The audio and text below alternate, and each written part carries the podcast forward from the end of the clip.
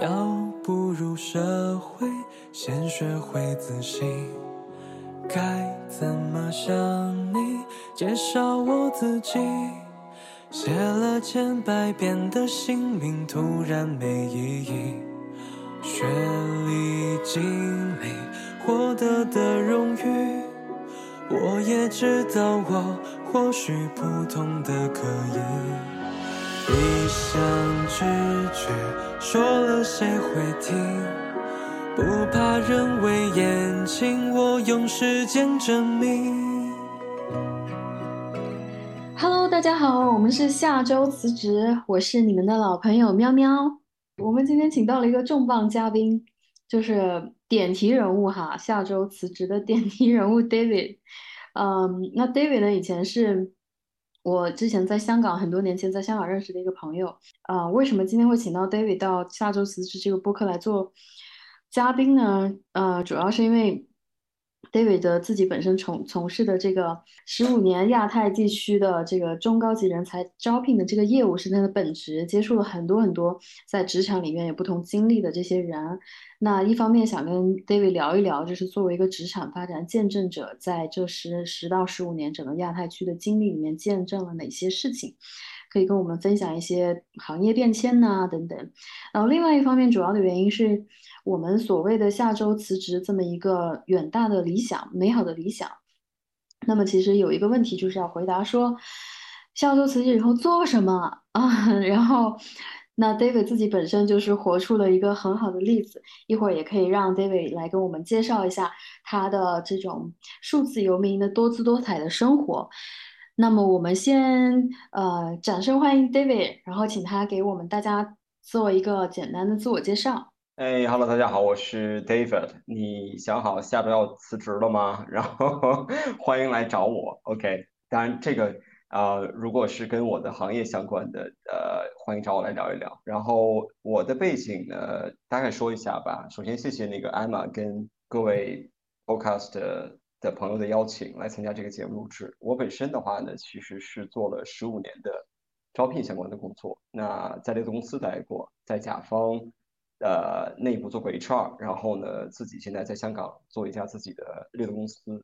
然后同时呢，我也是一名潜水教练，然后呢，也是一名精酿啤酒的酿造者，跟呃精品咖啡豆的烘焙者，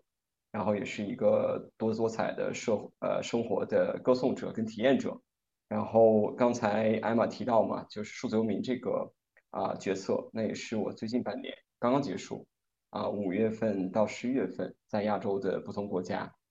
一边旅行，一边生活，一边线上的工作，然后呢，也是在体验各种各样的这种可能性吧，生活工作相关。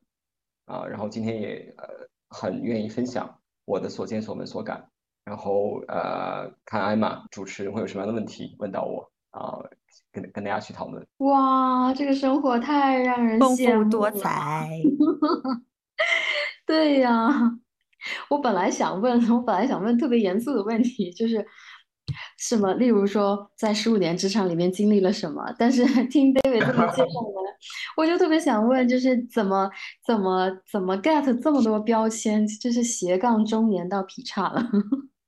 你怎么分配的这种时间？我觉得可能可能我的问题我组织一下，我想问的就是说，因为本身这个职业行业来讲，它也是变化特别快的，也占用很多的这个时间。不管你是自己出来做，还是在像前面介绍的在机构里面去做，我特别好奇的一点就是说，怎么保持自己对世界的这个好奇心，不被这些繁忙的生活所泯灭，而同时还保有对这么多不同的事情都有这么大的好奇心，大到去尝试呢？我觉得很关键的一点的话呢，就你不要被工作所束缚住吧。但是这个简单来讲，就是说你怎么样能够在工作之外能积累或者是保持呃足够的热情，还有好奇心，还有最主要的一点，你要有呃比较多的时间。如果你每天二十四小时，除了六小时、八小时睡觉之外，你其余的十二小时被工作占据，十到十二小时，那你基本上没有什么时间去尝试各种各样的可能性。所以我觉得呢，嗯，尽可能不要被工作所啊磨平自己的这个好奇心，还有就是有尽可能挤出一些时间吧，这两个是关键的点，才有机会去践行、跟探索、跟实践你的好奇心。嗯，这么听下来，我觉得哈，就是首先要就是发自内心的这种这个心先要在，嗯，然后我我觉得说我自己的经历来讲，我觉得其实在一个职场里面做一份正经，嗯，哪怕说正经稳定的工作，真的，我觉得职业就是能磨平人的很多东西。所以我其实想问 David，在这个职场在十已经十五年了嘛？那么，嗯，有没有就是这些十到十五年里面看到了职场有一些什么样的转变没有？或者直接来问，就是说，难道职场一直都这么卷吗？其实我反而觉得“卷”这个词呢，是最近按我的观察啊、个人视角，呃，最近的。五年到八年吧，开始有的，特别是互联网的兴起，然后互联网周边的高科技行业呀、大厂啊，就相关的这些吧的崛起跟快速发展。之前的话呢，没有这样夸张，因为我呃多点介绍我的背景吧。其实我主要看的是广告传播、公关、创意啊、设计相关这些领域。那最开始入行的时候做猎头呢，其实看更多的是广告公司。那个时候呢，其实广告公司的加班蛮多的，特别创意啊、account 啊，还有 planning 啊这些职位。那个时候其实也没有夸张到所说所谓的九九六啊，周末不休息啊，零零七啊，每天十二三个小时。可能忙的时候会有一些就是加班啊，比如说到十点、十一点、十二点这种情况，特别是做一些快销客户。那那个时候呢，没有像现在或者近近几年互联网这么夸张。那我是觉得真正真正的卷呢，或者是大家这个压力大呀，或者被动被卷的，真的是这五年八年开始。然后呢，变成另外一个问题了，因为刚才喵喵提到嘛，就是工作的话，就是我我看到的职场是不是说，嗯，一一直是这样？那我觉得呢，肯定不是的。那这两年呢，可能各个行业，特别传统行业。也开始有点向互联网看齐的这种目的，再加上其实我们，嗯，主流价值观吧，给大家营造的氛围，就是所谓的你要成功啊，对吧？加上我们这个传统的文化里面有的一些部分，比如说你要证明自己啊，嗯，还有一些嗯，呃，这个别人家孩子这些啊，对吧？大家都熟知嘛，谁谁谁怎么怎么样这些，这个茶余饭后逢年过节都要谈一轮谈一轮嘛。那这些加之后呢，就让大家被更多的这种。啊，外界的这个嗯这些呃价值观吧，就说给束缚住了，或者是给捆绑住了，那导致了呢，很多人其实我看到的是被动的再去参与这个所谓的卷，或者是嗯更多的加班或者更辛苦的工作这种状态啊，这是我可能呃我角度看到的这最近几年的一个演变，对，然后这里面就有另外一个。可能我要延伸的说一下，就是大家其实，嗯，对工作是怎么看的？其实我特别好奇，苗苗，我反问一句啊，就是作为嘉宾，那 你是怎么看待你的工作的？就他对你，对于你意味着什么？因为我问很多候选人，包括来找我做职场咨询的人，我都会问这个问题，特别好奇。我对我觉得这个问题问的特别好。而且我觉得这个问题必须是要诚实的去回答的，就是就我自己的角度上来说，我其实，嗯，可能可能可以叫自己，嗯，就比较理想化吧。关于这个问题，我是觉得就个人理个人价值的实现和理想的实现，其实它必必然是要和你所做的这个事情，你花大部分时间和精力在的这个事情是挂钩的。这样你才能找到那种开心。其实 David 刚刚讲的这个现象哈，就是说，嗯，卷卷就是很大一部分的那个力量是来自外部的，就是你要应该要成功，然后呃，这个社会定义的成功的样子，然后你要让自己变成外界认为你应该有的这个样子。那这个事情呢是。我觉得当年可能在我工作前半段的时间里面，我会特别强的这种意识，而且我甚至都不会去想我自己想要什么，我就觉得我我我这个 profile 哈，呃呃，这个专业学校，然后诸如此类的，啊、我就应该在这个档做这个事情，我就应该怎么样怎么样。然后大概是前半段是这么的一个按照外界来定义自己的这么的一个心态，然后后来慢慢慢慢就是时间长了，然后也到了可能更加的接纳自己这样的一个阶段之后呢，就开始会在想说，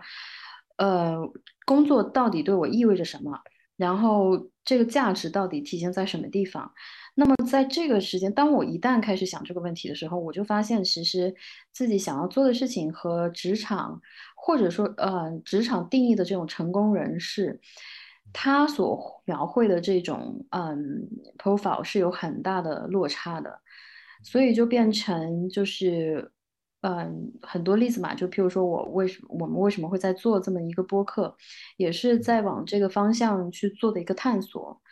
那背后的意思其实是，我是觉得，嗯，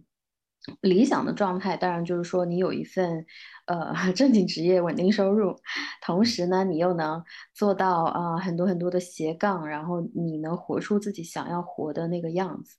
但现实中这个事情就是真的真的非常难，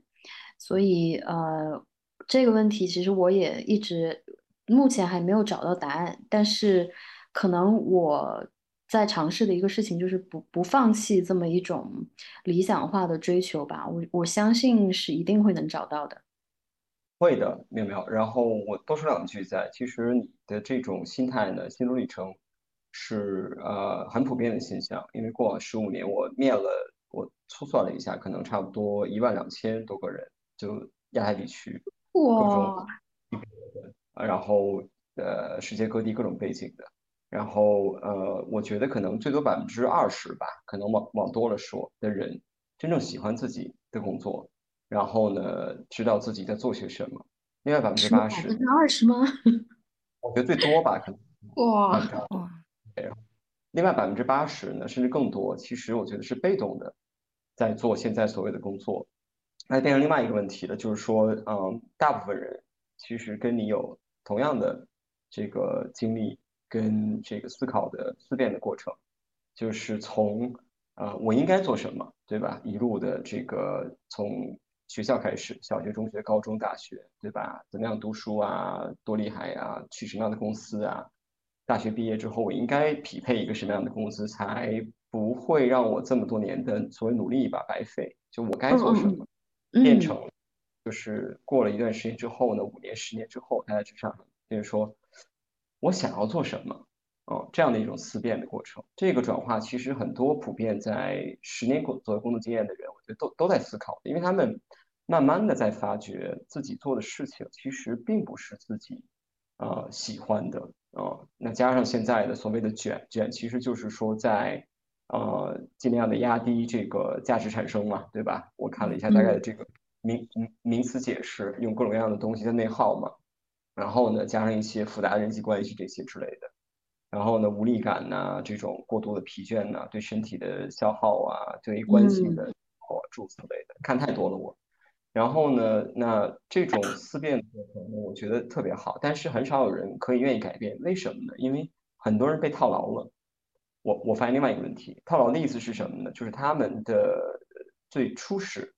的这种想法跟价值观就很难被自己的新的思辨所打破。就比如说我，对吧？我已经走这儿了，那我愿意放弃这一嗯切，对吧？举个例子，比如说一嗯个作为高管，我已经现在月收入五万、六万、七万了，对吧？然后嗯呢，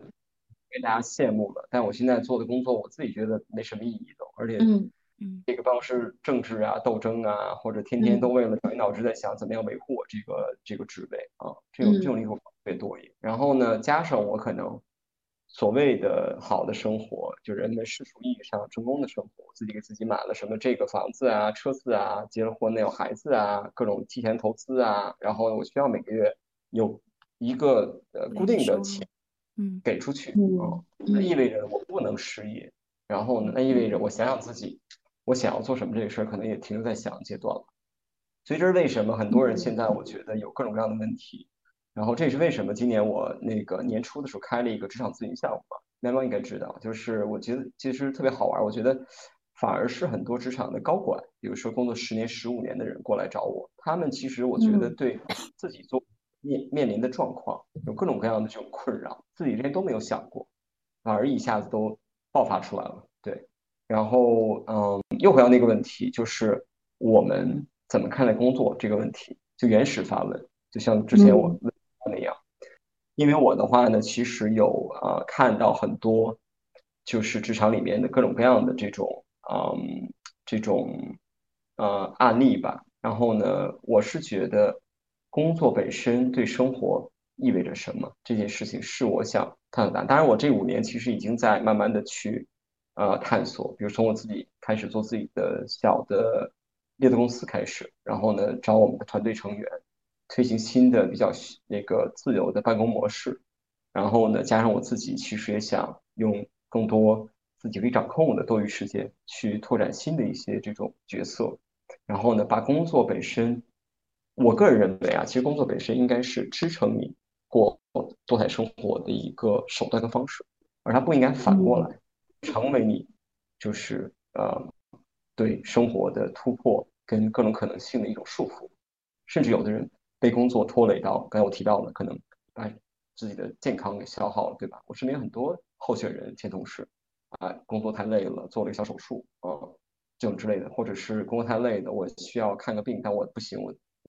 呃得延期，因为我最近有些什么项目。我觉得这个事情其实已经到了一个比较极端的状况了。按我理，按按我来看，然后呢，正因为我可能我觉得我视角比较，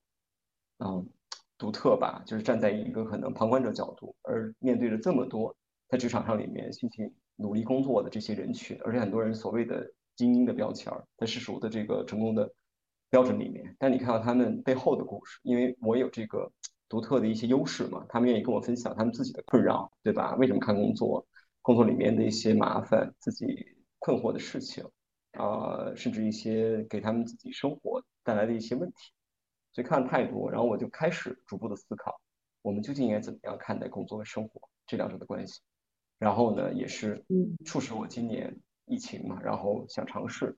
给更多人，因为那个喵喵可能在我朋友圈看了很多，我今天每天都发，哎，我可以在海边工作呀，工作完之后五分钟之内切换另外一个模式去教潜水，因为我另外一个呃角色潜水教练嘛。那我觉得这样的盾，那只要你愿意去做，你有一个。对吧？嗯，稳定的网络，你把很多事情就排排好，然后呢，你可以自由切换。我想探索这个边界在哪儿？就你的生活的自由度，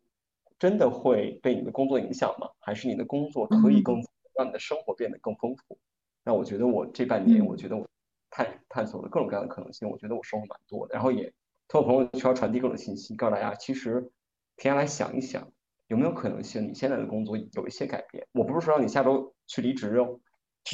点 题了。但是呢，就是你可不可以思考一下，你可不可以就是改变你现在的现状，不让你的工作这么拖累你，对吧？什么样的方式？那你有这个思考开始，后面慢慢再梳理出问题，开始有一些行动，那就会有些改变。这是我想可能通过我的一些力所这个身体力行吧，然后呢去。呃，inspire 大家的一种方式。嗯，讲的你拓展开了有点，就反正 我的一些所见所感。我我觉得讲的特别好，就是我刚刚一一边在听，我一边就在想，就是说工作成为支撑你生活的，嗯，这个角色和工作成为嗯影响你去。占据你大部分生活，让你没有时间去生活，就是这两种结果里面，它的区别到底是什么？就是我听下来的一个感受，包括就是我我自己这些年也也快十年下来的这么的一个感受，就是我觉得前提是你做的这个事情本身是要自己擅长且不介意花时间去投，就擅擅长一些喜喜欢的，因为嗯。像譬如说 David 的这个情况，就是能够有这么多的不同的角色去切换的前提是在于，嗯，可能本质上面的与你你喜欢跟人沟通，喜欢跟人去解决本质上最想的，就是一问上来就问这种灵魂拷问的问题，就是。就这个可能，它是它说明了一种你的思维方式，你的为人处事的方式，它会，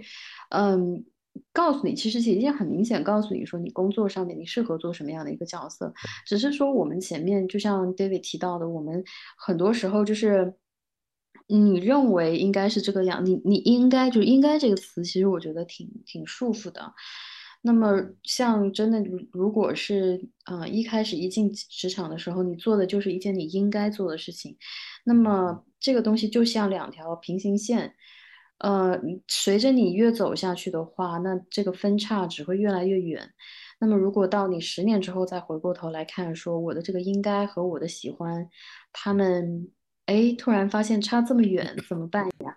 然后你要你要再调整回来，这个这个风险。和这个沉没成本就特别大了，但是同时也看到一个，就是我自己经常会跟自己说的一件事情，就是，OK，你今天看到这两条线之间分歧很大，但是今天其实已经是你往后看的距离最小的一点了。嗯，第一天，对，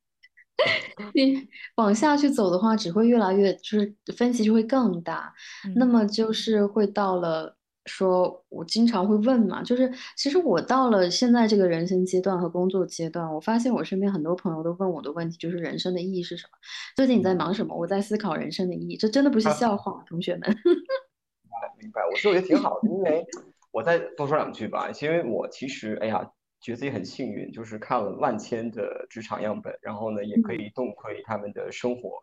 的一部分吧，因为有的候选人愿意跟我分享嘛，所以有了很多参考跟自己的这个思辨的过程。我觉得是这样，就是嗯，有有一个很大原因，是因为我们的这个嗯，不叫教育体系吧，这感觉好像是有点太大的一个挑战了。但是环境吧，就说大环境吧，大的这个社会环境跟人文环境，我觉得就有点儿呃放错位置了。举个例子，就是说，我觉得很多人其实。现在我不知道啊，但我那个年代，包括可能后面的五年、十年，很多人去读大学专业、选专业的时候，他们完全不知道自己其实是，嗯，就是做了些什么样的这个选择，而且只是说道听途说也好，这可能是第一步的错位。第二步就是变成了刚才喵喵说的，就是你应该。做这个工作，或者是我觉得我应该做一个工作，哎呀，很多时候人们我觉得第一思考就是说我应该找一份怎么样体面的收入啊，这些之类相关的。很少有人很很勇敢，在找第一份工作的时候说，哎，我愿意按我的喜好去做，对吧？去做选择，我我不 care 这个收入，包括这个在社会里面的一个这个啊价值或者被人认可的程度是多少？那这里面是第二个这个错位。那叠加起来之后呢，很多人在这种错位的。的环境下一路走过来，走了五年十年，那往回一看，哎呀，就我觉得特别的失落，重新开始思考这个问题。那这里面就变成了，就是很多人，我我觉得导致他们现在在职场上不开心，很重要的一点。那生活上可能有部分的这个原因也是由于此啊，这是我想说的。然后呢，再深入一点讲，其实我觉得就变成了另外一个问题，就是。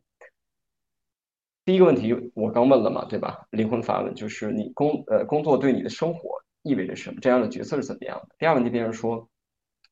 你期待你究竟期待在工作里面获取什么？我觉得很多人没有就是深入思考这个问题，或者思考的还是比较表面，就是钱呢，嗯，然后工啊，对吧？表面的东西。但是呢，很多人没意识到一个一个事实，就是工作本身，你的老板本身，你的环呃工作内容本身。工作的环境本身其实是占据你整个工作本身百分之八十主要的部分，钱呢只是让你就是开心那么一下或者很短时间，包括可能我们都呃换过不同工作，对吧？从三万到五万，五万到七万这些之类的啊不提。然后呢，你不会每天看你的那个银银行的那个收入记录，对吧？哎呀，我现在已经七万块了，五万块了已经，天天特别开心，不会的，你。是面对的是你的周围的人，你工作内容本身，你的这个工作环境，嗯，是怎么样，它的价值感。所以很多人，我觉得就这部分的这个判断其实也是错位的，那也是导致很多人其实我觉得没有呃弄明白到底工作他究竟想从里面获取什么？可能有的人很想很明白，我觉得这部分就很厉害了，已经他知道自己我想在工作里面当什么样的。比如有的人就是想改变创造，对吧？比如说我们举一个伟大的一个 CEO，Steve Jobs，对吧？他就想 change 啊 the world，对吧？by technology 这种啊，但是我不知道这是上营销口号还是怎么样，起码人家说到也做到了。然后呢，很多人我觉得找到这种。意义，所以就这一些叠加起来，我觉得就变成了现在很多的职场上的一些焦虑啊、困惑呀、迷茫啊，重新思考人生啊。很多人觉得不知所措呀，甚至有的人被动离开自己的岗位，变得更迷失了。就所以我觉得需要重新思考的。后面我也会讲更多我的一些这种，因为我也经历过很类似的历程。对，大概就讲。嗯，我我觉得刚刚 David 分享的这些环节里面，我其实一直在想一个问题，就是。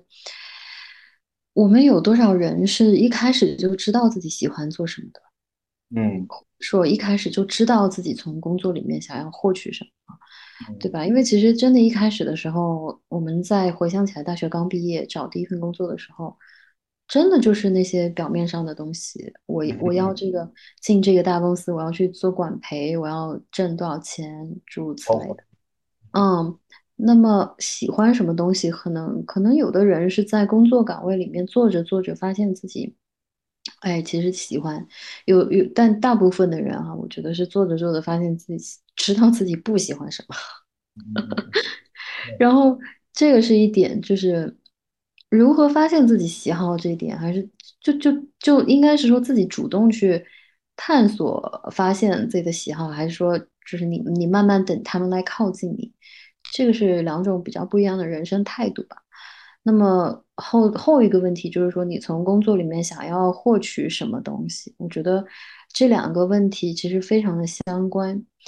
因为你喜欢的这个东西和当你知道自己喜欢什么东西之后，跟你现在从事的这个工作之间的关系，你会有一个判断。那么根据这个关系，你就会比较清楚的知道你的工作是一个纯粹的这么一个赚钱机器。还是工作，它本身就是一个你实现人生价值的一个工具。那么从理想的状态上来说，那肯定就是说，呃，这二者你喜欢和你每天从事花很多时间做的这个工作越统一，你人生就越幸福跟快乐。嗯，理论上来，理想上来说，如果你钱在能赚到的话，那你就是人生赢家。那么我其实就特别想要跟 David 聊一聊，你在见过了那么多个。那么多的候选人，听过了那么多的故事，嗯，你看到的这些人里面，那些比较快乐的人是一个什么样的人？他们过的是什么样的人生？他们的工作和生活是什么样的关系？这好问题是一个，我觉得呢，有表面快乐的，还有真的快乐的这两种。然后呢，我就讲后面那种吧，就是比较真的快乐的。我觉得，嗯，我见的很多真的快乐的人呢，他们基本上都是。放弃了，或者是在自己呃之前工作可能呃五年、十年之内吧，知道自己不喜欢，然后呢去转行做自己想要做的事儿，然后并且嗯获得成功。这个成功不是金钱上的，可能更多还是内心的满足，或者是时间的自由啊，这两者呃或者这个工作本身帮他们实现了自己的一些这种想法跟愿望。这种类型的就会比较多。职场里面的打工人呢，我看到的，因为我认识很多 CEO 啊、MD 啊、这个 GM 这种，真的特别特别少。我觉得是真的很喜欢自己现在做的事情。就是实质上来说啊，他们更多我觉得真的是一个打工者的角色，感觉有点泄露内幕的意思。像表面上我特别这个对吧？Inspiring，特别的这个啊，有这个啊。Charisma 这种对吧？感染力啊，领导力这种，但我觉得其实大部分人呢都有自己的一些啊面临的问题跟困惑。那仅仅是因为他们的职位本身已经到了那个高度，他们让自己去接受现状，然后呢让自己去啊面临现状解决问题。我觉得这里面可能高管里面我见到不到百分之五吧，真的特别喜欢自己的工作，也是最开始选对了行。你比如说我在很多那个嗯广告公司里面看到很多创意。创意，你看，创意在一个公司里面，嗯，待了十年、十五年，做到 ECD 或者 Chief Creative Officer 这种角色的人，他们就是特别喜欢自己在做的事儿，而且做的很成功，而且呢，收入啊，这个呃地位啊，各方面我觉得都是双，而且自己的生活过得也特别好，因为到了一个很高的高度嘛，他可能更多的是给到团队策略，给到客户那边一个呃清晰的好的指引跟影响，然后呢，可以把这摊生意跟创意本身的质量管理下来啊。这我只举其中一个例子啊，别的行业。或者别的那个部门里面也有这样的人，但我觉得这样的人很少，基本上在我见到人里面不到百分之五吧，嗯，所以大部分人我看到的真正快乐的还是切换到自己真的想做的一件事。比如说我我举个例子，就我看到，因为本身我教潜水嘛，潜水教练，然后呢看到很多人持续就辞就辞掉自己之前的工作，比如说做呃警察，因为这些人来自来就来自世界各地，做老师。甚至有的做公司里面的这个 PR 总监，我也遇到过，甚至做广公司里面的 ECD 啊，他们就厌倦了这种生活，然后呢，把自己对于金钱的期待呢调整到一个合理的区间，知道自己这么做意味着什么，然后呢，有更多的自由，探索这个呃未知的大海啊的各种可能性，认识不同的人，那他们就因此而获得自己这种。满足跟开心，我想艾玛你应该也遇到很多，比如说很多做瑜伽专职教练的人，他们也有很多应该，就比如说是很成功的，对吧？那种，然后呢，淡出了，然后也是通过这一系列调整，预期对金钱的预期调整，然后对生活本质的探索，可能我不需要很多物质上的东西，降低一些，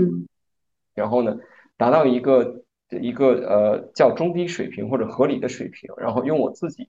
热爱的事情可以反哺到我，满足到我正常生活的需求，达到内心的满足跟跟丰腴啊，很快乐啊。这个我相信你应该也遇到很多，嗯，有没有？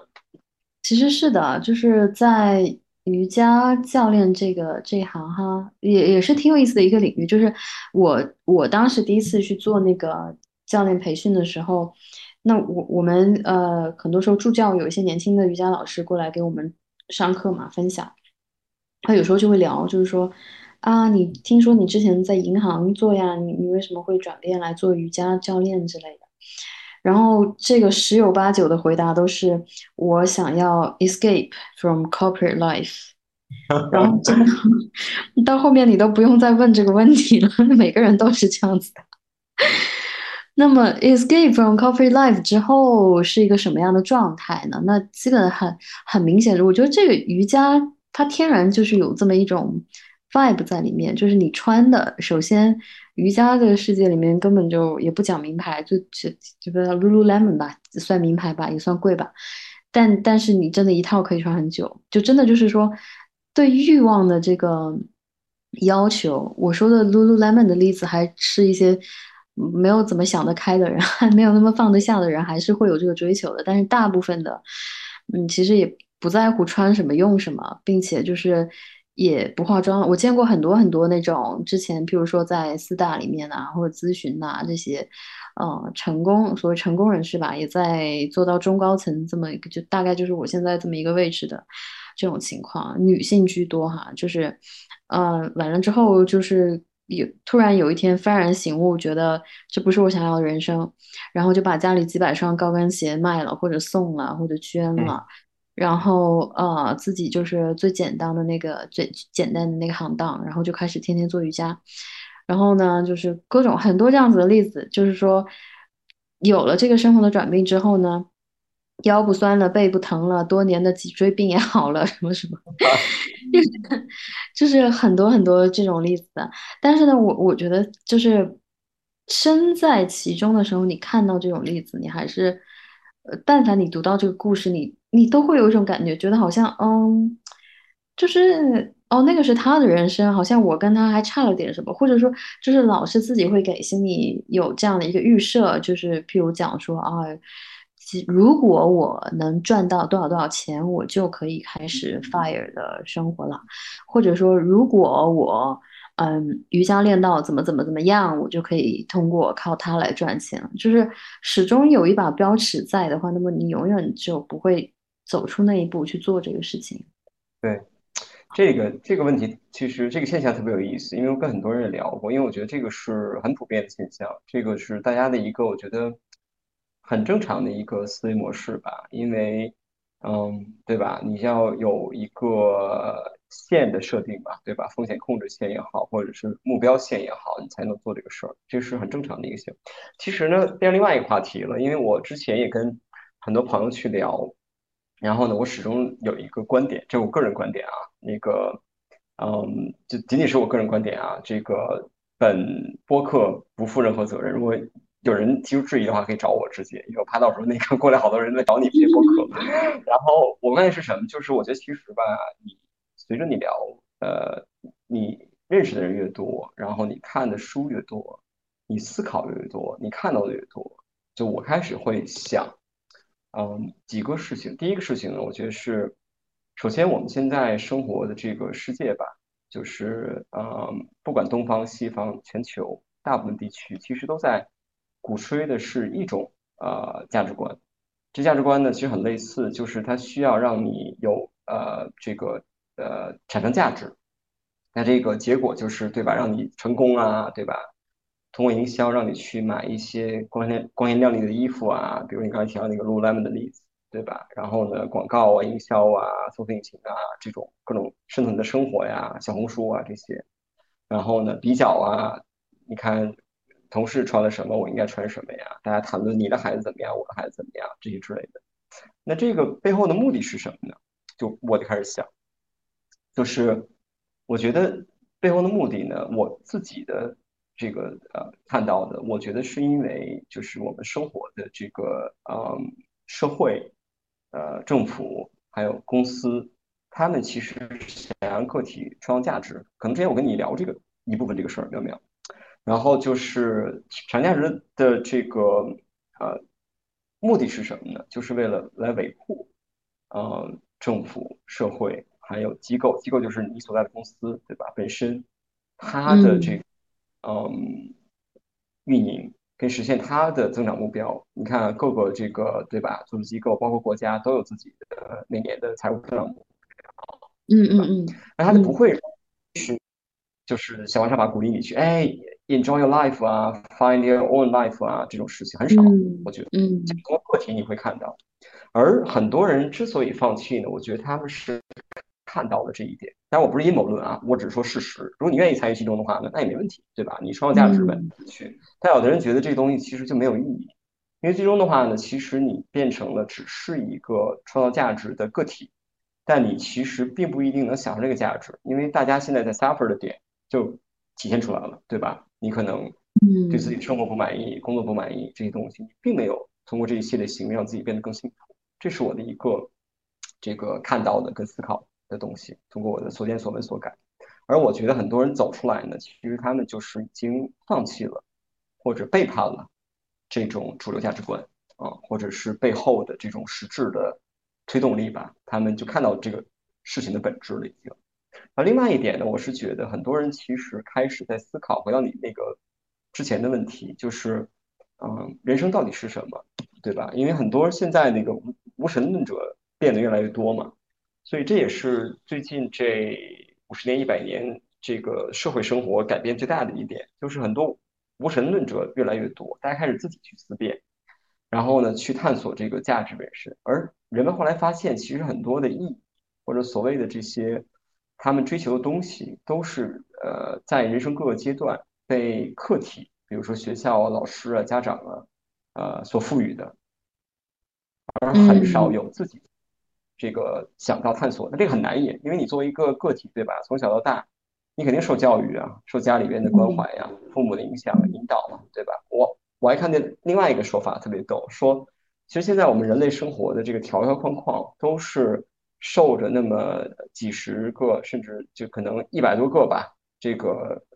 是呃过往几百年、上千年的这些知名的阴魂的影响，比如说牛顿、爱因斯坦，包括爱迪生，为什么？因为他们的发现、发明、创造，或者他们的偶然的成功，来限制了我们现在的这个社会生活的方方面面。就我们可能就这样了，比如说电，对吧？我们每个人都用电，那因因为是那个。发明电是谁？我忘了一下。然后那个，而不是特斯拉，所以就变成现在是这样的样子。所以基本上变成什么？就是每个人他的那个突破的空间已经很有限了。他只是在延续着那几十个、上百个呃所谓的呃阴魂不散的知名的人士他们的遗留的这个这个呃来过现在的生活，嗯，然后就意味着什么？就意味着其实就是你自己想突破很难，那意味着你还是得受到这个客体的价值影响。那很多人可能开始质疑，那我究竟想要什么？因为这样我不开心呐，对吧？那变成现在还追寻的点了。对，这是我看到的另外一点。这部分其实我也在探索，因为这东西其实你要需要自我，所以自我意识，其实自我意识也不一定是你自己的，它可能也是别人或者是很多人的插件在你身上的一个残留。然后呢，你是只是基于他们的一些说法跟对吧？比如我们在那个呃，在国内受到教育，可能还会受到很多那个礼仪方面的影响，就孔夫子的影响，对吧？这个之类的。顺便就是说，那我们该做些什么呢？这可能是后面会讨论的问题。然后，但我觉得很多人其实放弃了，就是他们想去尝试不同的可能性，也有这个勇气，而且呢，看到了一些本质吧。比如刚才我提到第一部分的本质，就是各种组织跟社会主流价值在鼓励个体产生价值，来维持他们的发展，而很多人愿意参与其中了。那我觉得你会不会成为下一个呢？或者听众们会不会下周就离职呢？也成为其中一个呢？他用自己的一个对吧？生活方式。那我们不知道了，就这是我想分享的，有没有？嗯，我觉我觉得这里面提到的一个点是关于价值这个点哈，就是如果是说别人已经给你设定好的这个某在一定的框架里面去通过换取时间来换取来实现所谓的这个价值，那么其实你是，哎，说白了就是工具人嘛。因为但你是有价值，但是你你实现的那个价值是别人想要的那个价值，你是被别人使用的没什么工具，别人引导你或者别人让你去做这件事儿来去达成的，嗯，对，但是但是其实所谓的这个别人和引导，就是这个都是非常宏观的一个东西，因为它它就是在大的层面上去影响。一整群人的一个思维方式，但是它没有办法会具体到说你应该做什么。但反过来说，就是你认为自己应该做什么，你认为这件事情是你以为你认为的，实际上你是受了受到了这个这个影响，就是体现在你的这个样子。但其实没有什么好坏对错的分别哈。其实我觉得，就大家生在什么时代，受什么什么时代的影响，地域的影响，国家的。影响这个都是很很很客观的一种形形象呃现象，但是在我们其实想要探讨的，包括就是下周辞职这么一个理想下想要探讨的一个一个情况，就是说在这个客观现实无法改变的情况之下，我们如何能够做到作为一个单一的个体，我们如何能够做到尽可能的去。嗯，在就是在这个世界上走一趟这么一个旅程，尽可能的争取到那么一点点卑微的为自己而，也，我我我我犹豫啊，因为我说为自己而活，可能是听上去都都已经就是这句话已经大家听到没有什么感觉了，感觉了，那对对对。然后我我其实真正想说的意思是为自己而活。我我真正想说的意思其实就是说，你跟这个世界去产生一些高质量的互动嘛，就是不管是兴趣爱好也好，还是说你通过你做的这个事情来产生你自己的这个价值，这个是你作为一个人在这个人的层面上去和这个世界去做互动的这么一个美好的，呃，这么一种流动的感觉。那他就和你，嗯，为了实现某一些标尺而，在在大的这个游戏规则里面去扮演一个什么样的角色，这是完全相反过来的一种状态。其实，对我就觉得就是真的就是说起来很容易，就是你你看开，然后你放开，你你勇于去寻找这里面的这里面有一个嗯空隙，其实就是在于。OK，如果大部分人都是先我我不知道我自己喜欢什么，我先做做看我能做什么，我应该做什么，然后做了以后发现我自己不喜欢什么，OK，那然后下一步呢？就它不是马上衔接成 OK，那我就停止做我手上我不喜欢的事情，我就去做我喜欢的事情。就这里面太多人卡在这里，都是因为我知道我自己不喜欢什么，但我不知道我喜欢什么。对，这个嗯是一个最难的部分。其实我看到也是这样。我给大家几个比较实用的一些建议吧，就是一嗯个我个人总结的吧，可以大家可以参考尝试一下。第一个呢，我觉得嗯其实，嗯，就是你要知道你就是真正幸幸幸福或你开心的生活状态是怎么样的。比如你现在啊，我举个例子，比如大家在深受工作的加班之苦，举个例子，或者现在的这个呃工作复杂程度、劳的程度之苦，那你回想一下你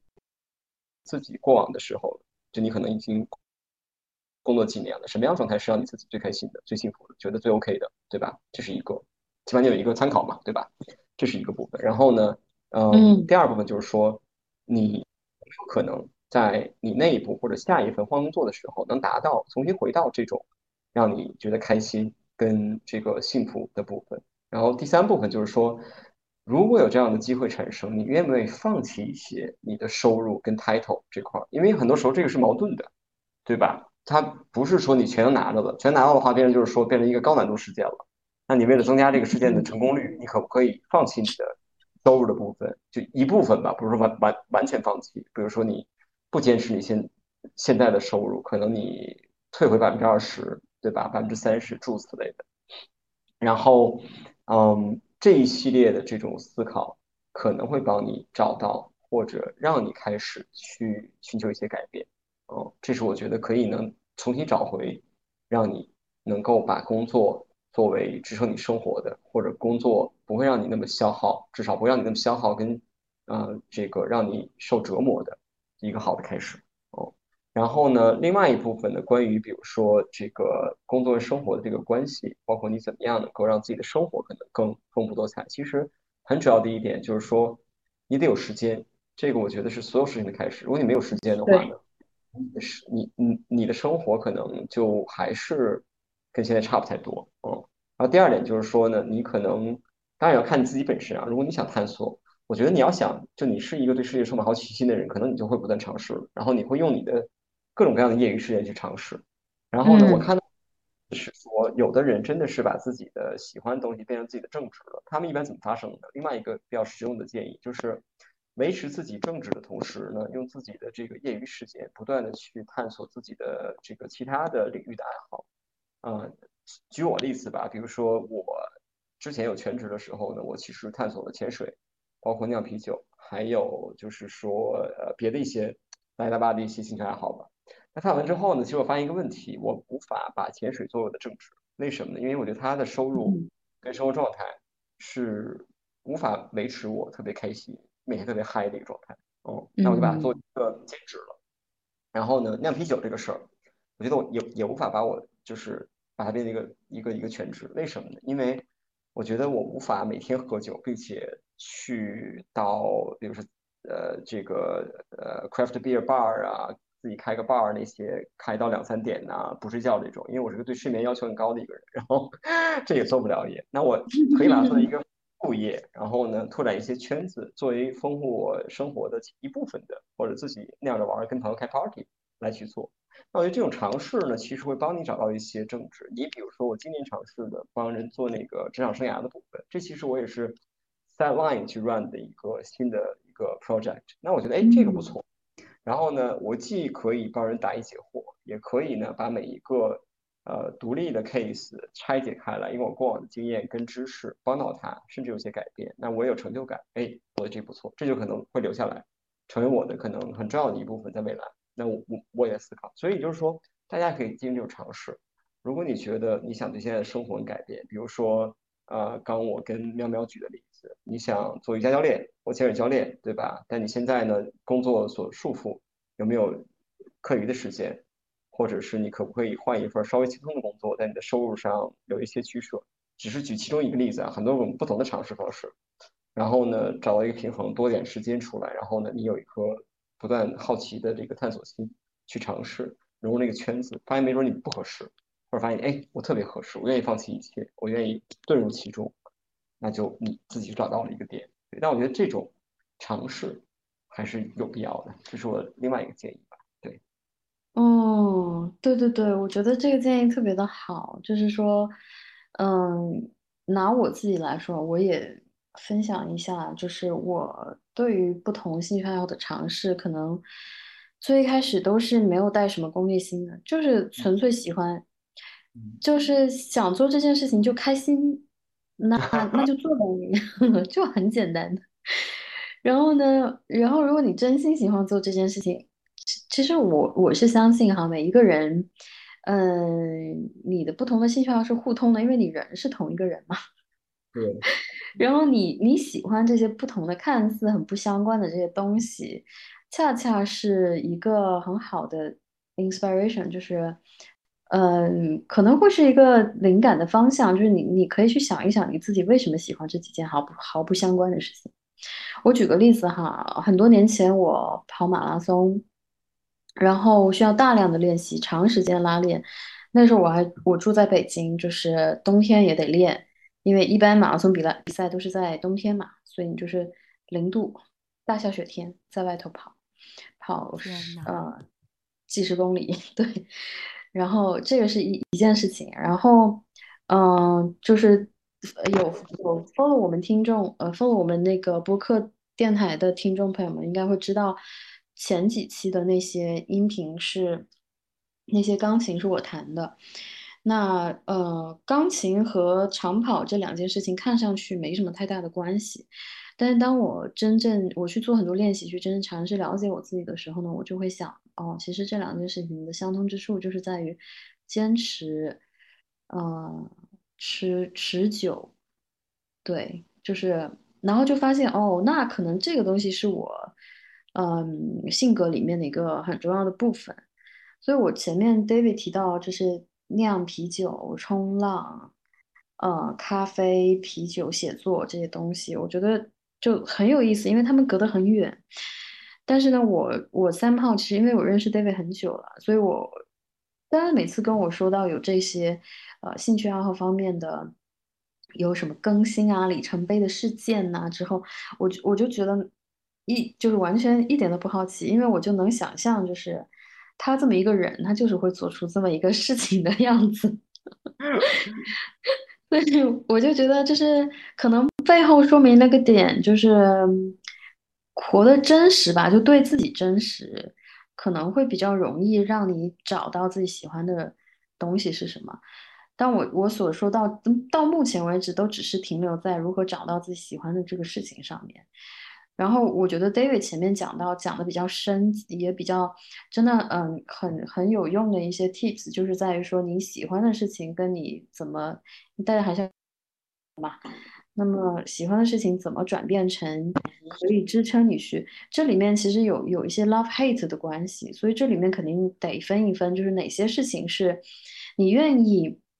去从其中创造价值的哪些东西是你用来使用你的时间是是消遣的这么一种啊？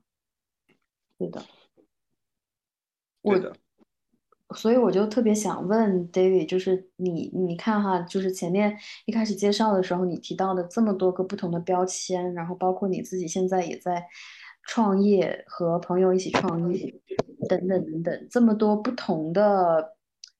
这么多话题里面，你怎么分哪些是可以用来作为生活的工具，哪些是兴趣爱好？这个线在什么地方？明白，嗯，很好的问题。我就是先说我创业初衷吧。我先再往回讲点故事。就是我其实创业本身呢，也是想嗯摆脱工作对我的消耗吧，或者是工作我觉得已经看到了天花板。或者探索工作之外各种可能性吧。然后呢，跟我的合伙人，我们俩一拍即合，因为他也是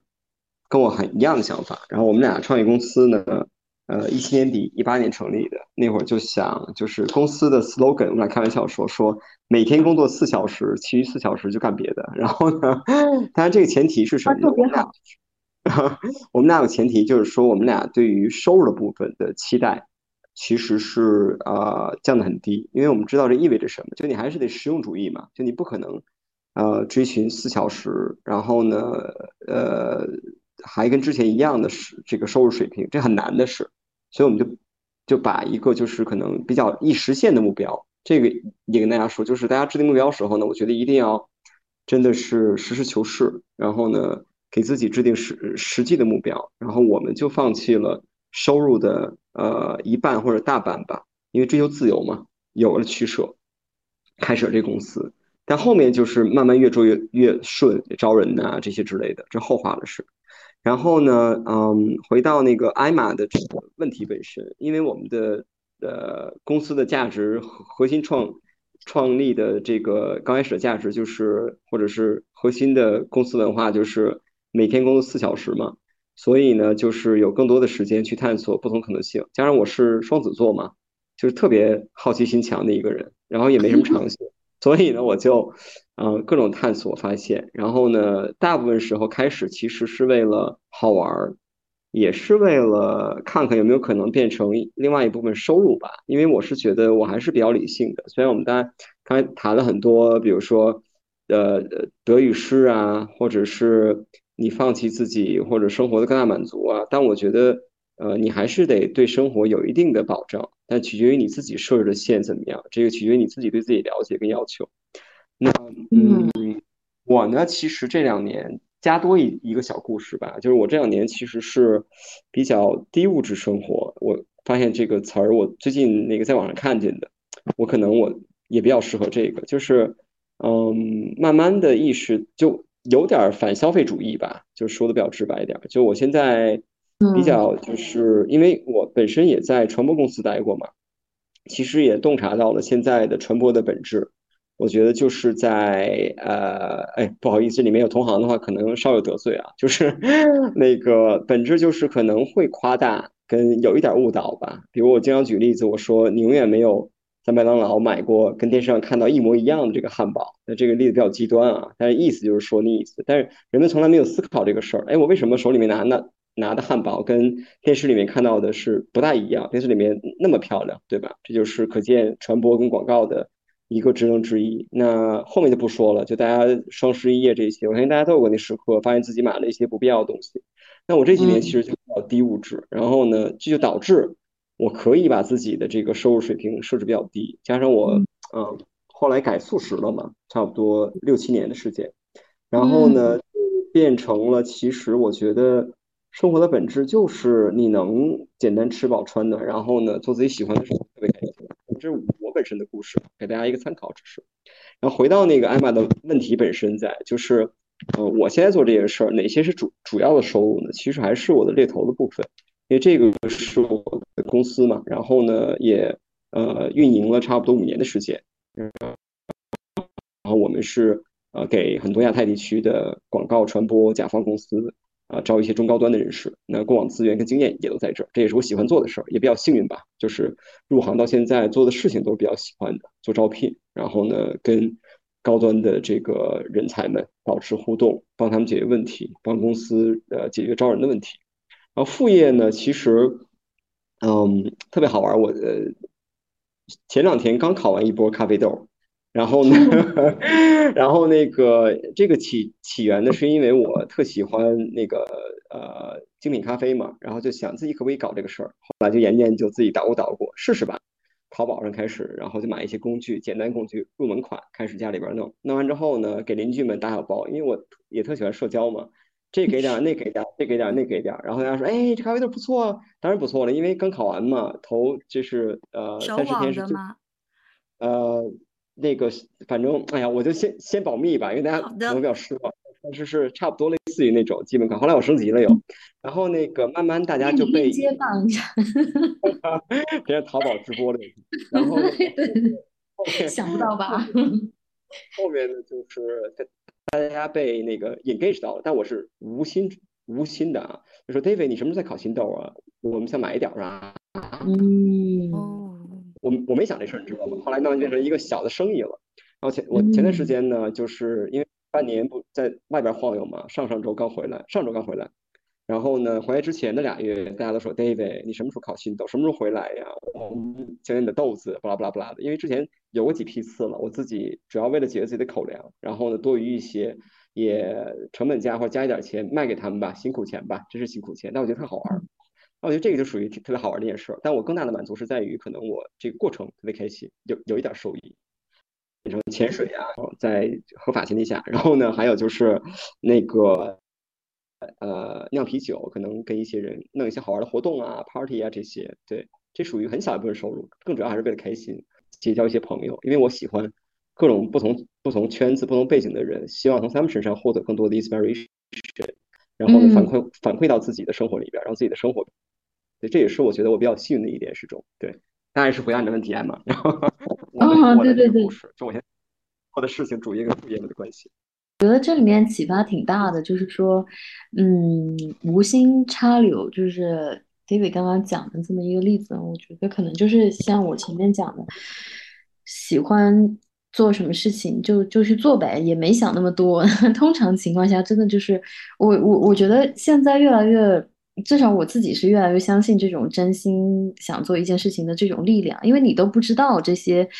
外界的这个帮助或者是肯定会从什么什么一些地方来，它真的是会在你一个意想不到的这种地方去出现的。只要是你是真心喜欢做这件事情，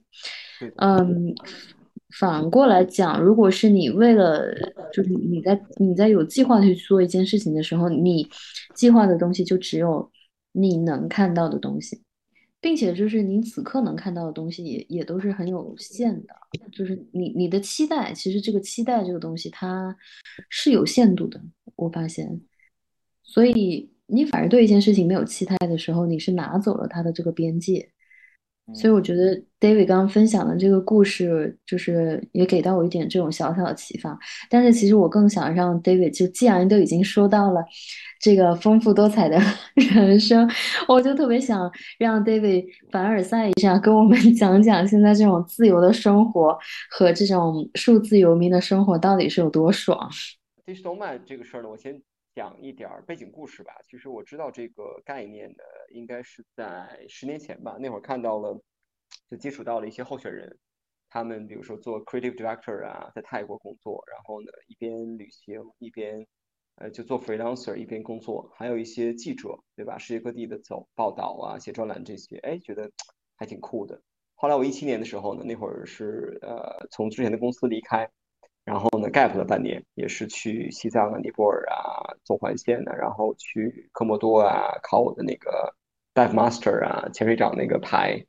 工作了一小点儿，那会儿还不算真正的去做了这个嗯数字游民的生活的方式。然后今年呢，我是因为疫情嘛，我但我一直想尝试，然后我就想，哎，不如趁这个机会，因为现在我大部分的工作。跟会议还是线上进行，跟候选人的一些互动啊，如果不在香港本地的，那就线上视频的方式进行。我说那不如趁这个机会出去看一看，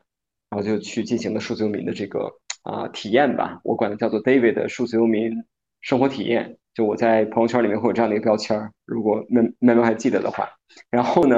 我就嗯多自由呢，我觉得哎特别爽。爽到什么程度呢？那现在已经暂时告一段落了，因为我已经回到香港了，上周呃四回来的。然后嗯，举个例子吧，就刚才提到了一点，就是嗯，我觉得我的工作的场地跟这个啊工作的环境就完全打破了空间的限制。我经常是在比如说啊普吉岛的沙滩呐，马尔代夫最南端的小岛啊，也是沙滩呐之类的。或者是清迈的不知名的一个咖啡馆啊之类的，我反而没像其他数字游民那样去什么 co-working space 啊，因为我觉得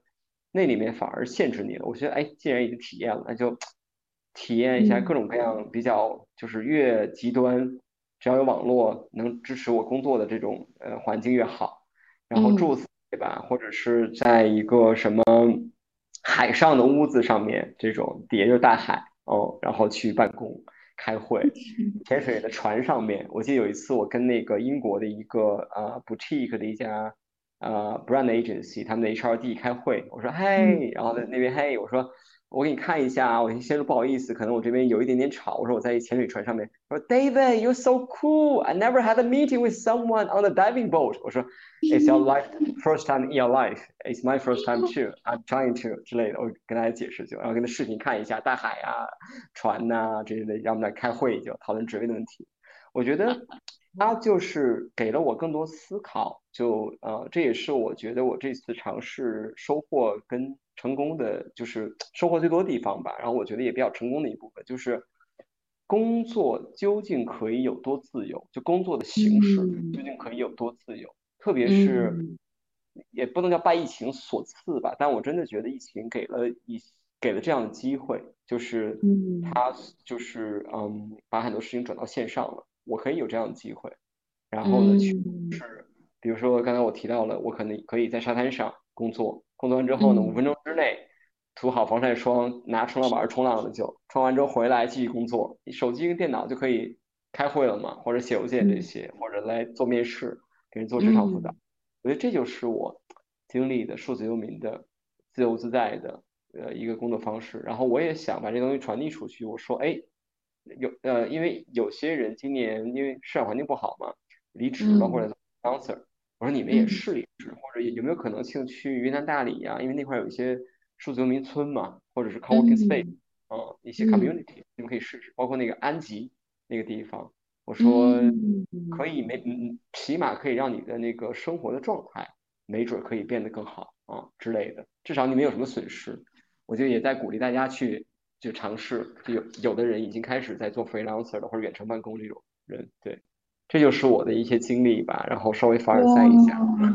给大家分享。我还会继续尝试的，明年再想有没有可能去南美洲，继续这样的方式。然后我也让我们那个呃员工们，因为我们公司不大嘛，有几个小朋友，然后我说你们也去，因为我们现呃今年年初就开始 working from home 了，我说你们也嗯呃就是尝试一下去不同地方旅行工作，然后呢，只要你可以保证你的 result，那就没问题。然后呢，保证你的专业性，你可以对吧？不要就是让你的客户觉得你不专业，这个还是有要求的嘛。不是说，然后形态跟形式、地理位置，I don't care，你们可以试一下。我也在推行这种方式，然后让大家更快乐的工作。嗯，我觉得还挺好，他们这个结果也蛮不错的。就反而我没有呃之前想到的，可能会有的人掉链子啊，或者是哎会差错呀，蛮好的还。对，这是我的体验吧。嗯。哇，我觉得好好励志啊！就是真的，真的就是调动人的主观能动性这个点之后，人的潜力是无穷的。我们还是被自己的那个 mindset 限制，就你觉得这个事儿不可能，其实你自己否定了。但是呢，但这个事儿说说容易啊，做起来难，因为对吧？相当于你自己把自己从泥土里面拽出来一样，就是你怎么样可以突破思维限制？呃，是不是尝试对吧？把自己的那个风险的线设置好，财务状况评估好，然后呢，是不行，你有 Plan B 可以回来嘛，对吧？像我跟夫人说，我说你大不了回来找份工作嘛，现在也不难，做回打工人，对吧？然后呢，起码你知道了自己的边界哦，不一定很多人都适合，但你试试嘛。有点好笑，就是 竟然想说最差就是做回打工人嘛。之类的，就是因为我觉得大家的安全感还在那个常规的这个对吧主流价值观里面嘛，就得让他有一个哎，你大不了再回来嘛，对吧？回到这个锅里，没问题的 这种。但但从这个角度上来说，我觉得 David 你前面提到的，就是在说在嗯跟朋友在创业，在做这个个人成长啊，职场的一些成长这方面，我觉得这个更像是受受之以鱼不如授之以渔的那种那种长线的，我觉得也是比较启发我的一个点吧。就是我觉得其实像包括我们在做这个播客，有时候也会分享一些。嗯，我自己的一些经历跟体验，就是我我我是觉得很多很多艰辛的路我自己走过，就特别想要告诉那些正在在这个路上走的人，也可能是未来的我自己哈哈，他去我的，就想要告诉大家说，其实没关系，就是嗯，就是肯定就没没关系，就是事情。就没有想的那么糟，或者说你一定能找到解决方式，所以我觉得就是在嗯嗯很多困难的情况下，其实其实你很多时候是心态，还有一个就是思路，嗯，最简单就是说格局打开嘛，就是，所以我觉得今天跟 David 聊到现在，我觉得有很多。启发的点，其实，呃，很多时候我们都会觉得道理我都懂啊，要什么做自己啦，哒哒哒，这些东西我们都懂。但是真的就是看到一个，嗯，活出这种生活，凡尔赛式人生的这种活生生的例子来这在这跟我们讲，嗯，会会就是给到一种冲击。我也希望就是说听到这期节目的的朋友们，嗯，可以从一点点的这个举动开始，先做一些小小的这个挑战，小小的一些改变，然后去相信这种力量吧，相信自己真心喜欢一件事情和真心面对自己。这种力量，它确实是可以带你走到很远很远的地方。嗯，对的，我加加两句在啊，妙妙，就是我其实呢特别鼓励大家，因为我觉得数字游民也好啊，自由在生活方式也好啊，那仅仅是我作为个体的一个例子。那它目的是什么呢？其实我觉得目的是给大家更多参考，参考什么？就是你要相信你现在经历的事情、工作本身还有别的可能性，这个我觉得就够了。就不是说你一定要复制一个什么他做了什么，你也要跟他一样，因为不一定适合你，对吧？但我觉得有一点你受到启发，目的达到了，就是你开始想，哎，我是不是可以有别的一些尝试或改变来改变现状？我觉得你能想到这一步，那我觉得我们今天的这个谈话的播客的目的达到了，苗苗，你觉得是不是？嗯，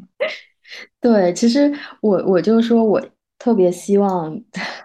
我讲出来，我自己都很想笑，但是我真的是这么想的。我希望越来越多的人能够活得开心。大家喝下这碗实践实战型的鸡汤。在我们结结束今天的播客之前呢，想立牌问我们的嘉宾两个开放问题。那第一个问题想要问到 David 的就是说，呃，想请 David 给大家推荐一本书。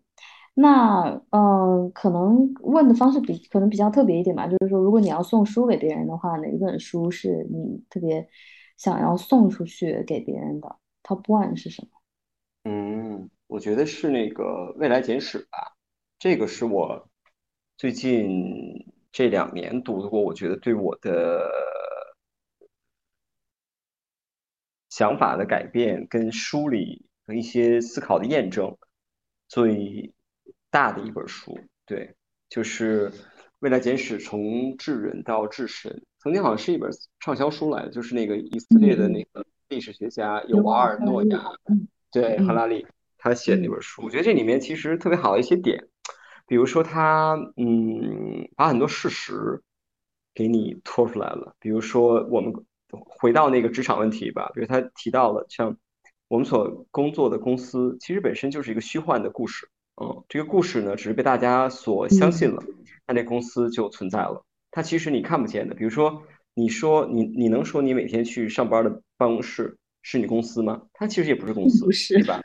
你说你注册那个公司的营业执照是公司本身吗？也不是，公司只是一个虚幻的概念。但是呢，它却强有力的操控着，操控这个词好像有点贬义啊，我把它作为中性词吧，控制着吧，控制好像有点贬义，就是影响着。每一个在里面工作的人，对吧？喜怒哀乐，生活点滴，你想这个东西就特别的，对吧？一想起哇，这感觉好厉害。但是这个东西根本就不存在，只是人们觉得，对吧？举个例子，比如说，嗯，那个可口可乐，可口可乐公司你看不见摸不着，它只是一个概念，但所有人都知道可口可乐公司存在。然后呢，所有人都因为可口可乐公司。而有自己的生活，让自己所谓的事业进步，影响到他们的生活，对吧？好的、坏的、不好的。然后呢，它的产品，产品是你能看见的，但公司本身这个概念是你看不见的，对吧？就我就我觉得这个事儿就特别神奇。诸如此类的，他举了很多，比如说人工智能对人的影响，对吧？还有你自己本身怎么样那个一些呃，你你你你想的东西，为什么不是说你自己独有的，而是说可能千百年来很多人都想过了已经，它只是在你。身上这个时刻涌现出来了，而你觉得你自己很特别，其实你你也没什么特别的。我觉得这个东西给人的震撼特别大，这是我推荐的原因。对，嗯，哦，这个好像跟我们今天晚聊的这个主题也也是很相关哈。嗯嗯嗯，就是一故事，你相信的这个故事，对，和和真实之间，嗯，和你想就是货币本身，然后我就多。多讲点，因为你看现在最近那个 blockchain 跟 Web 三都特别火，但是呢，他们能看得见吗？当然看不见，对吧？但是呢，钱本身，货币的价值它价值本身你看不见的，但为什么你这张纸标了一百块钱，你相信它有价值？是因为作为人类的共同体同步的这个故事，他们都觉得这个事儿就跟我们做营销一样，所有人如果都同步了，包括宗教也是，所有人就信这个宗教的人相信了这个神存在，那这个宗教就有意义了。所以这个东西就特别的让人觉得，哎，好神奇。很多东西其实都是这种原理。然后你要是做好事儿，也可以利用这个东西；做坏事儿也可以利用这个东西，就变成我们人本身。你会想，我们是不是真的很愚蠢，还是我们是很聪，对吧？这个就是想深了。当然，这个不在我们今天讨论问题之内，这是我个人的一个这个思辨的一个东西。如果我们未来私底下再聊的时候，我可以再聊更多。对我觉得特别好玩的一个东西。嗯，对对对，嗯，是职场哲学家 David 的上线。但但我觉得特别好哈，真的就是说，其实其实还是和我们一直在探讨的这个主观能动性是相关的嘛。我觉得也是打开的一种思路，就是职场上面自己给自己讲的这个故事和和更大的范围之内的自己相信的这个故事和真实的想自己想要真实过的这种体验，也不也不能说什么样的人生是真实吧，你只能说自己的体验是真实的。所以就是一个特别好的一种角度吧，就是它冲击了你，让你去对于一直相信的这个事实有呃一直相信的这个故事有这么一个思考的余地跟空间。我觉得这这就是这本书上面特别启发人的地方。对的，嗯嗯，我我是 David 刚好推荐的这本书，我看过。好，另外两本书，但我觉得就一本吧，我觉得这本书特别好，就对，嗯。好，下一个问题，嗯，对我们就是前面也有稍微提到哈，关于恐惧这个点。那么下一个问题，我想问，当恐惧，其实恐惧是什么？恐惧真的就是说失败的发生。那么其实这个所谓的失败肯定是免不了的，并且就是，呃，塞翁失马嘛，就很多时候会有这样的一个情况。但是在失败发生的这个当下。他必然是很难接受的，所以我我特别想问，在 David，嗯，尤其是尝试过这么多不同的体验、不同的嗯职场的事业的方向之后，有没有过一些特别嗯，现在回过头来感觉印象特别深的那种，呃，我最喜爱的失败环节，因为失败因祸得福的，嗯，有的。因祸得福嘛，谈不上。但我觉得呢，其实把一些自己的想法跟对事情的看法，还有对职场的一些呃感官吧，或者是一些这种呃认知吧，有了一些改变。那就是我第一份还是第二份工作，呃，被裁员。哦，零八年金融危机的时候，然后呢被裁掉。小朋友嘛，然后也是主流价值观那些。好好学习，去了好大学，大学毕业之后好工作，看钱，钱更多越好，或者成功越好，回头呃回到家里面有的谈，可以让别人骄傲，诸如此类的，证明自己嘛，这这个部分。突然之间，令金融危机了，我那会儿是一家猎头公司，我没记错的话，然后呢被裁掉了，因为呢呃加入时间不长，刚跳槽过去应该是，通常是这样的故事，嗯，然后那个时候呢就很有挫败感，因为你开始。对吧？就你你你你你一路高歌猛进，哒，人给你设路障，你也走了，然后就开始想，为什么是我？为什么是这个？为什么是那个？就开始不断怀疑各种为什么，哦，那情绪在里面，然后失落感、挫败感，哦，在里面。我觉得好点在于什么呢？我其实那个时候开始真正的思考，虽然我是可能工作了两三年，刚开始。开始思考工作对于我意味着什么这个问题，嗯，但是可能我慢慢找到自己的方向，或找到自己自己适合自己的答案，可能用了额外的三年、五年或者八年，但我觉得这个思考就起始了，这个是我觉得对我最大的一个成功吧，因为它帮助了我开始在后面找到了适合自己的答案，或者自己满意的答案，或者自己觉得开心的答案，然后呢，开始做出转变跟尝试。然后呢，开始觉得这个尝试成功的事，so far 或者开心的事，对，这个是我的最好的一个失败，我也特别喜欢这次的失败，对。哇，感觉是 真的。如果没有这次，我也没有办法想象现在的。我这是一个可能还是一个短发的打工人，大家可能看不见我，因为我觉得那个那个喵喵知道，就是呃看到了我那个形象，我是六六七年前还是短发，就职场打工人的角色，扎领带，短发，然后呢那个时候还是非素食，体重比现在可能重十到十五公斤吧，就那种可能典型的呃职场人士吧，反正所谓的啊西装领带里。啊，成功谈不上，反正就典型职场人士吧。那现在呢，我是一个长发飘飘的，打了两穿两个大大耳圈的，然后呢，手上涂满黑指甲的这种，呃，经常就是呃跟候选人面试，他们觉得，哎，David，你业余时间是玩摇滚乐吗 之类的这种，是有那气质。对，所以其实呢，另外一个点呢，也是想说明什么？其实我在尝试。呃，另外一些可能性，因为做猎头嘛，或者 HR 嘛，都是特别专业形象要特别高的行业，对吧？但我发现，其实我这五六年这种形象跟我客户们去沟通，包括做我们现在这个生意，我觉得是充分的被理解跟尊重的，没有遇到过任何人对我的这个部分其实有质疑，所以我觉得其实就是特别好玩的一件事儿，这是我另外一个职场的一个实验吧，就是你的职场形象。究竟可以去到多狂野诸如此类的？那你看我这个 HR 的这个职位，都可以去到啊长发飘飘这些之类的，跟客户们正常的开会，然后也可以谈好多生意，跟候选人面试得到尊重。我觉得，当然我并不是说大家开始都这样啊，就我只是说有没有一些可能性是你可以尝试的，这个是对大家的一个启示的点，对。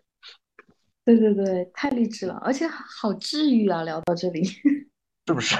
我觉得其实就是因为我吸了吸收了很多的那个好能量，所以喵喵那个找我做播客，我说可以呀，因为我也想，呃，特别好玩。今年我其实录了几场直播跟博客，然后呢，话题是都不一样，但是我就特别想把我这些好能量传递出去，告诉大家，就是哎，你们其实可以稍微想一想，或者稍微。试一试，或者哎，有没有别的可能性？诸如此类的意思。因为我觉得大家还是需要一些这样鼓励跟安全感的，起码现在是这样。然后呢，我觉得还有一点特别重要，就是传递真实。因为我看到太多网上不靠谱的这些虚假宣传了，我觉得这也是我们在努力做的事情。就喵喵这电台也特别好，特别的真实，然后给大家一些真实的、真正的经历，好的不好的，告诉你，你或许也试试，这就是。我们真实经历过的事情，哦，然后也鼓励大家去迈出自己的一步，对，感人，感恩，对，真的，嗯，是的，特别今天特别特别开心见到 David，呃，不是，前段时间刚刚在新加坡见的 David，然后现在又大家回到了这个数字网友模式，所以。这个世界真的是，其实疫情你说分隔的太远，但是实际上，呃，我们还是以各种各样的形式，就是这个能量的流流通，还是可以不同的形式存在。所以也是很感激说有这样的朋友哈，在我们播客一路成长的这个时间里面，得到了很多人的支持。嗯，对，真的。然后我觉得就是 David 确实是分享了很多。嗯，经验跟感受吧，也能看得出来，就是和，嗯，就就是非常用心的在做，嗯，猎头、海 hunter 和，呃，帮助大家职业成长这么这样的一个角色。所以其实之后可以把 David 的那个 QR code 之类的，可以放在我们的 show notes 上面。如果大家有兴趣的话，可以呃关注起来。嗯感谢你今天来跟我们大家聊天，谢谢你，谢谢你们的邀请，然后也希望大家，我觉得，嗯，不要放弃，然后呢，要相信生活跟工作的各种可能性。晚一点儿有我的一些网络上的东西，大家可以关注，因为我上面我也在持续的给大家分享可能性，来看我们可以做这些事情。然后呢，我觉得让我们工作变得更好吧，这个是一一定要做的，不然我们这个这一生这个要更开心，不能天天苦呵呵的。掌握 自信，对，相信自己，相信自己可以快乐。累的，嗯。好的，那今天就先聊到这里。我们谢谢 David 和谢谢丽丽在后台默默的支持。谢天聊跟丽丽，谢谢。谢谢大家祝大家都能开心。